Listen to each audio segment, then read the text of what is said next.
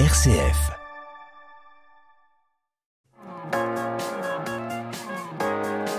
M comme midi, l'invité.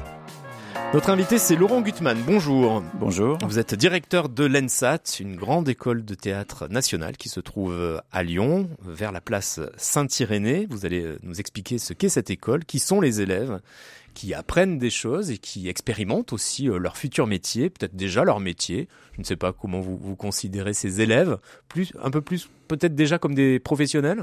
Alors c'est une école supérieure, donc ce sont des gens qui ont eu une formation avant d'entrer dans cette école, école à, laquelle on accède euh, via des concours qui sont très sélectifs, car ce sont des métiers très désirés. On y forme à tous les métiers du théâtre, ce qui est la particularité de cette école en France et même en Europe, je crois. Donc non seulement on y forme des comédiens et des comédiennes, mais on forme à l'écriture, à la mise en scène, au costume, à la lumière, au son, à la scénographie, à la direction technique, à l'administration. Et la particularité de la pédagogie, c'est qu'évidemment, chaque discipline est enseignée pour ce qu'elle est, mais euh, il y a énormément de projets qui réunissent les étudiants de ces différents parcours de formation. Et parmi ces projets, celui dont nous allons parler aujourd'hui, c'est-à-dire les spectacles qu'ils vont proposer dans le cadre du festival Les Nuits de Fourvière. Ça débute jeudi et on pourra assister à ces spectacles à l'ENSAT même jusqu'au mercredi 5 juillet deux spectacles. Nous allons raconter euh, dans un instant comment ils sont nés et ce qu'ils racontent, avec qui euh, les élèves, enfin ces jeunes professionnels, ont créé ces spectacles. D'abord, l'ENSAT, c'est combien de jeunes euh, qui, qui, travaillent, qui apprennent leur métier Alors il y a trois promotions qui chacune réunit à peu près 60 étudiants, donc 180 étudiants dans la maison. Hmm, trois promotions, donc euh, en général ce sont des cursus de combien d'années? Bah, Trois ans, à part pour la direction technique qui dure deux ans et la mise en scène qui n'est réservée qu'à des étudiants qui sont déjà rentrés dans l'école via une autre formation. Alors comment sont-ils sélectionnés ces élèves? Alors chaque formation a un concours qui lui est propre. Euh, évidemment, le concours le plus sélectif, c'est pour les comédiens et les comédiennes, puisqu'il y a énormément de demandes. Pour vous donner une idée, euh, on passe de 850 candidats à 12. Euh, donc là, ce sont des auditions, des stages, mais voilà, euh, on essaye d'être le plus juste possible, sachant que tous ces concours sont quand même globalement insatisfaisants, car on passe sans doute à côté de candidats de grande valeur, mais on n'a pas trouvé mieux. Oui, vous leur donnez des conseils peut-être pour aller ailleurs, pour euh, comment ça se passe? Quel est le lien avec avec ces candidats? Alors il y a d'autres façons de faire du théâtre que de rentrer dans une grande école comme l'ENSAT, mhm. mais c'est sûr que c'est un accélérateur formidable parce qu'on a du temps, on rencontre des gens, on a des espaces de travail. Donc euh, le conseil éventuellement c'est de retenter l'année d'après. Hmm. Vous vous êtes arrivé en 2018 avec une idée, un projet particulier. Qu'est-ce que vous souhaitiez faire à l'ENSAT? Bah, le projet, c'est déjà de ne pas préjuger de ce qu'est du théâtre et de ce qui ne serait pas du théâtre. Donc on essaie d'être l'école dans laquelle sont représentées toutes les façons d'aborder cet art et y compris euh, à l'échelle internationale, parce qu'on peut dire bah, finalement le théâtre décloisonnons les arts et travaillons des formes hybrides avec par exemple la danse, le cirque, etc. Mais il me semble qu'il y a une dimension qui n'est pas souvent explorée dans les autres écoles nationales en France.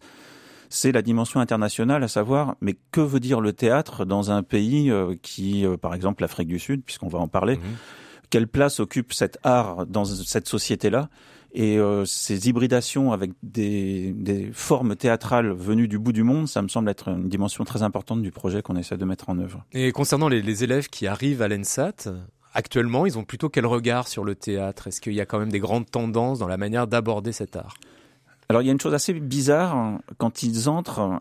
On n'imagine pas, par exemple, de jeunes musiciens ou de jeunes, euh, euh, disons, passionnés de cinéma euh, se consacrer à ces carrières sans être soit mélomane, soit cinéphile le théâtre, parfois, il y a un peu un fantasme de ce qu'est le théâtre. Il n'y a pas forcément une très grande fréquentation des salles de théâtre avant d'entrer. Vraiment, même chez les candidats que vous recevez. Pas partout, parce que le théâtre a ce site particulier que bah, on peut pas dupliquer la représentation théâtrale. Donc, pour y accéder, il faut vivre, grandir, étudier dans une ville où il y a une offre suffisamment importante, ce qui n'est pas le cas partout en France. Donc, en entrant, ils sont pas tous forcément des gros consommateurs de théâtre. Notre objectif, c'est qu'à la sortie, ils en aient vu beaucoup. Et Lyon, pour ça, est une ville formidable parce qu'il y a une offre qui leur permet de se constituer une culture et surtout un goût. Et qu'en sortant, ils sachent un petit peu plus quelles sont les formes vers lesquelles ils ont envie d'aller. En revanche, ils ont peut-être euh, déjà une grosse consommation d'images, euh, parce que quand on sort de l'ENSAT, on va peut-être également être amené à faire ensuite du cinéma ou de la télévision Oui, absolument. Oui, oui. Oh, ben, il y a certains métiers, par exemple le costume, où objectivement, ils vont plus travailler pour l'image qu'ils ne vont travailler euh, pour le, la scène. Et pour les comédiens et les comédiennes, ce sera par égal. D'accord.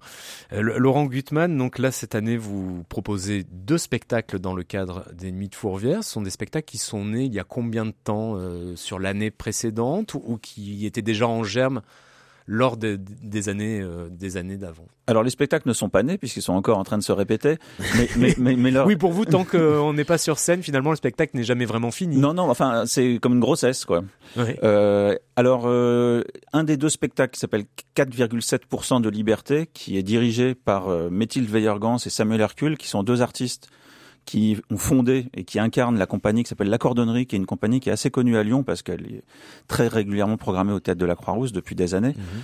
Ce spectacle, euh, il est en germe depuis trois ans parce que euh, Samuel et Mathilde, en fait, euh, parrainent et marrainent cette promotion. Donc c'est un compagnonnage qui dure trois ans et qui débouche sur ce spectacle. Ça prend quelle forme ce parrainage? Ils viennent très régulièrement, ils sont là toutes les semaines Non, non, ils, viennent tous les ans. Ce sont des artistes qui travaillent beaucoup, donc ils ne mhm. peuvent pas se consacrer à ce point à l'école. Le parrainage, il prend la forme que les artistes parrains et marraines souhaitent leur donner. Mhm. Voilà, là, ça s'est passé avec des ateliers tous les ans une fréquentation aussi des étudiants des spectacles de la cordonnerie.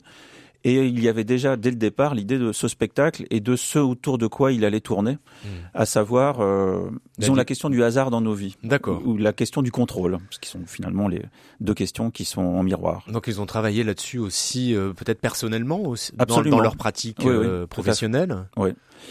Et, savoir est-ce que quand on est sur scène, on est par exemple en contrôle ou, euh, ou ah. est-ce qu'il faut laisser lâcher prise? Ah bah c'est tout le paradoxe du comédien, c'est les deux à la fois. Mmh. Euh, oui, vous, vous l'avez expérimenté vous-même parce que vous êtes comédien. Oui, oui, bah c'est voilà, c'est une sorte de réinvention perpétuelle au présent d'une chose qui pourtant se redonne à l'identique par rapport à ce qui s'était passé la veille. On va aller plus loin euh, dans un instant à propos de ce spectacle 4,7% de liberté, mais également de l'autre spectacle vers Silence Left Us Nothing But Tokens que l'on peut traduire par leur silence n'a laissé que des gages.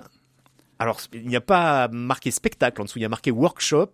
Vous nous expliquerez pourquoi. Et la particularité euh, de cette proposition, c'est qu'elle a été euh, réalisée en collaboration avec des artistes d'Afrique du Sud. Euh, vous détaillerez ce que représente ce workshop après cette chanson. Une autre artiste que l'on pourra applaudir au Nid de Fourvière à la fin du mois de juillet, Jeanne Aded, en duo avec Laura Cahen. Moi j'ai toujours aimé marcher sous la pluie, même si l'orage et même si la nuit m'emporte loin de tout, m'emporte loin d'ici, là où je vais, là où je vais. Cette nuit, je dors.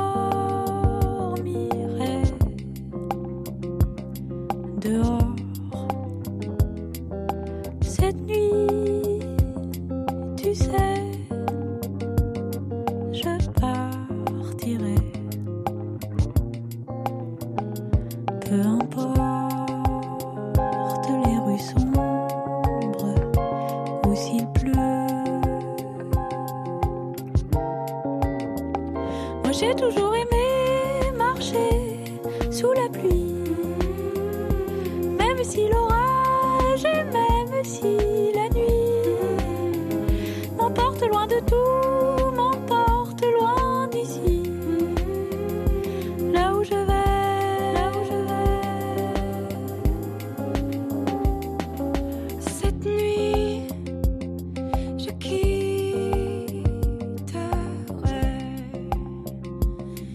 the bar.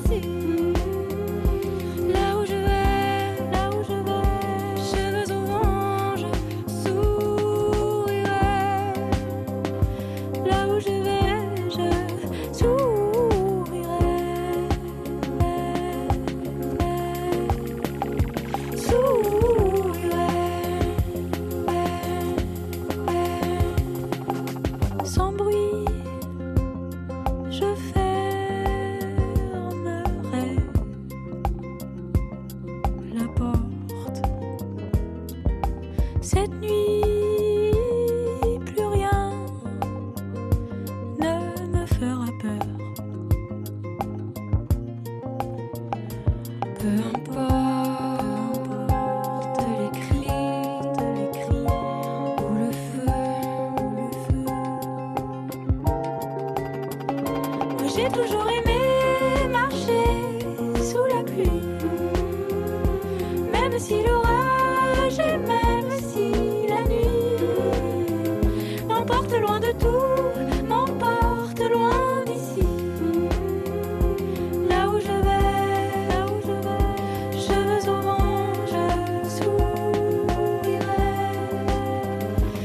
Toujours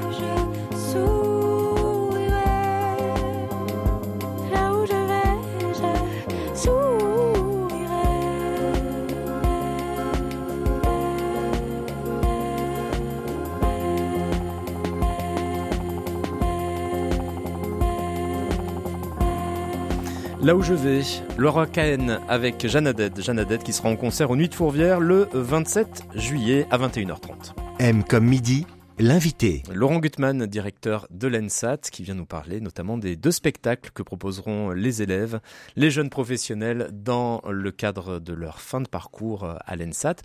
En gros, ils ont tous fini, là, ceux qu'on va voir sur scène, ou c'est vraiment la fin, la fin, fin Ah oui, fin oui, oui. En- Ensuite, ils se jettent dans le grand bain. ouais. Oui.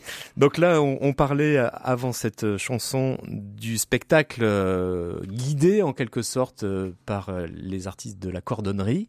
Comment il est né ce spectacle? Les élèves, les élèves ont écrit le spectacle également ou il- Non. un texte leur a été proposé? En l'occurrence, le texte s'est écrit alors au fil des ateliers réalisés avec les élèves, mais c'est vraiment la cordonnerie qui a écrit le spectacle. C'est Mm. un spectacle très écrit. Alors la cordonnerie, pour celles et ceux qui connaissent leur travail, ils ont ce site particulier que le cinéma normalement est très très présent dans leur spectacle, et ça n'est pas le cas dans celui-là. Pour la première fois, il n'y a pas un film inséré dans le Donc pas spectacle, d'image euh, projetée.